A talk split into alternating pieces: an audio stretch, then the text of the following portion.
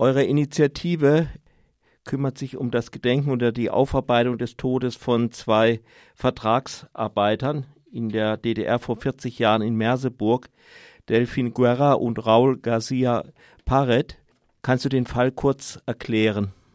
Die Initiative hat sich dieses Jahr gegründet, weil sich der Todestag von Delphine Guerra und Raúl García Paret eben dieses Jahr zum 40. Mal jährt. Also das Ganze ist am 12. August 1979 passiert.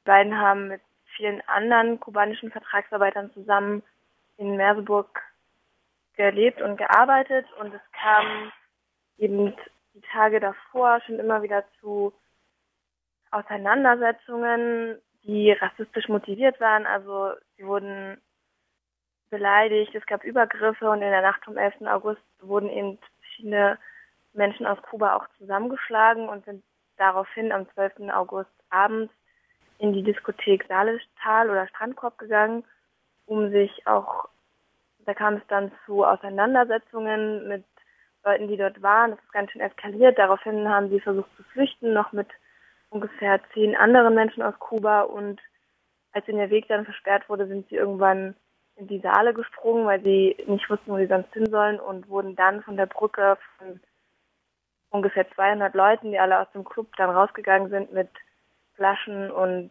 Pflastersteinen beworfen und Delfin Guerra und Raúl García Pared sind dabei eben gestorben. Wie haben damals die Behörden reagiert und die Angehörigen?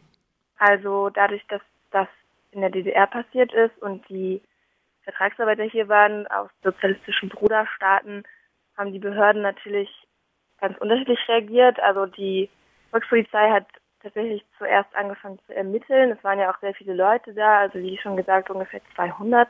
Dann hat sich aber die Stasi eingeschaltet und das Ganze unterbunden, weil offiziell durfte es ja Rassismus in der DDR nicht geben und es war mhm. wichtig, die Beziehungen zu Kuba aufrechtzuerhalten.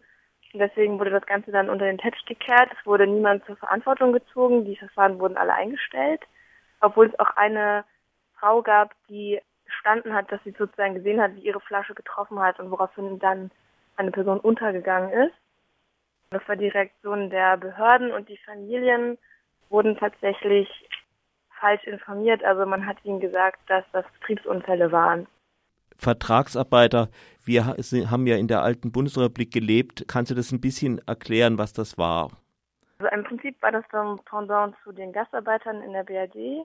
Und die DDR hatte eben auch mit immensem Arbeitskräftemangel zu tun, gerade als so viele Leute dann abgewandert sind in die BRD und hat dann mit verschiedenen sozialistischen Bruderstaaten so Verträge geschlossen und auf Grundlage dieser Verträge sollten eben Leute in die DDR kommen, auch so ein bisschen mit diesem Entwicklungshilfecharakter. Sie können hier Ausbildungen machen und so weiter und dann in ihre Länder gehen und es dort anwenden. Tatsächlich kamen nur relativ, also gab es auch viele ausländische Studierende, aber die meisten, die in die DDR kamen, waren eben sogenannte ausländische Werktätige, die dann meistens in den Fabriken gearbeitet haben, ziemlich schwere körperliche Arbeiten oder so ähm, monotone Arbeiten gemacht haben, die sonst nicht so gerne gemacht wurden. Und da gab es verschiedene Abkommen. Die meisten Leute kamen aus Kuba, Mosambik und Vietnam. Zu diesem Jahrestag habt ihr an den Bürgermeister von Merseburg einen offenen Brief geschrieben, in dem ihr fordert, dass eine Gedenkstätte errichtet wird, also dass zum Beispiel eine Tafel an dieser Brücke angebracht wird. Wie sind da die Reaktionen? Es gab diesen offenen Brief, den wir verfasst haben, der auch sehr viele UnterzeichnerInnen hat. Auf diesen offenen Brief wurde sehr lange gar nicht reagiert von Seiten der Stadt. Jetzt haben wir eine Antwort bekommen, in der gesagt wird, dass die Stadt unserem Anliegen nicht stattgeben kann, dass wir, also das Anliegen war sozusagen, dass wir gefordert haben, ein Gedenkort einzurichten, einfach eine Metallplakette anzubringen, die an die beiden erinnern soll und das wird jetzt von der Stadt nicht gestattet beziehen sich darin auf die, auf die Argumentation der Staatsanwaltschaft Halle, die das Verfahren auch nicht wieder aufgenommen hat und meint, dass man nicht sagen kann, dass es ein rassistischer Mord war, dass es alles Mutmaßungen sind und sie das deswegen nicht machen können. Mhm. Ja, also es wird sich sozusagen komplett aus der Verantwortung mhm. gezogen, irgendwie Stellung dazu zu beziehen oder zu benennen, dass das, was damals passiert ist, eben rassistisch motiviert war. Naja, also Steine auf und Flaschen auf schwimmende Menschen zu werfen, das ist ja doch wohl schon Mord. Genau, also es ist davon auszugehen, dass es Mord gewesen ist. Es wurde niemand verurteilt. Mord verjährt ja auch nicht, weswegen das Verfahren sozusagen wieder aufgenommen werden könnte. Aber da gibt es eben verschiedene behördliche Seiten, die das nicht aufgreifen wollen und das Verfahren eben auch nicht nochmal aufnehmen wollen.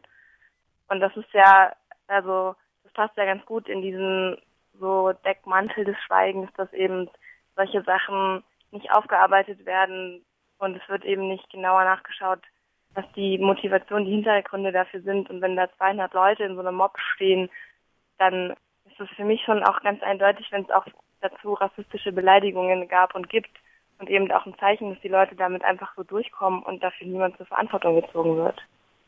Deswegen glauben wir eben, dass es sehr wichtig ist, das Ganze wieder aufzurollen und eben genau daran zu erinnern, damit solche Sachen nicht einfach vergessen werden.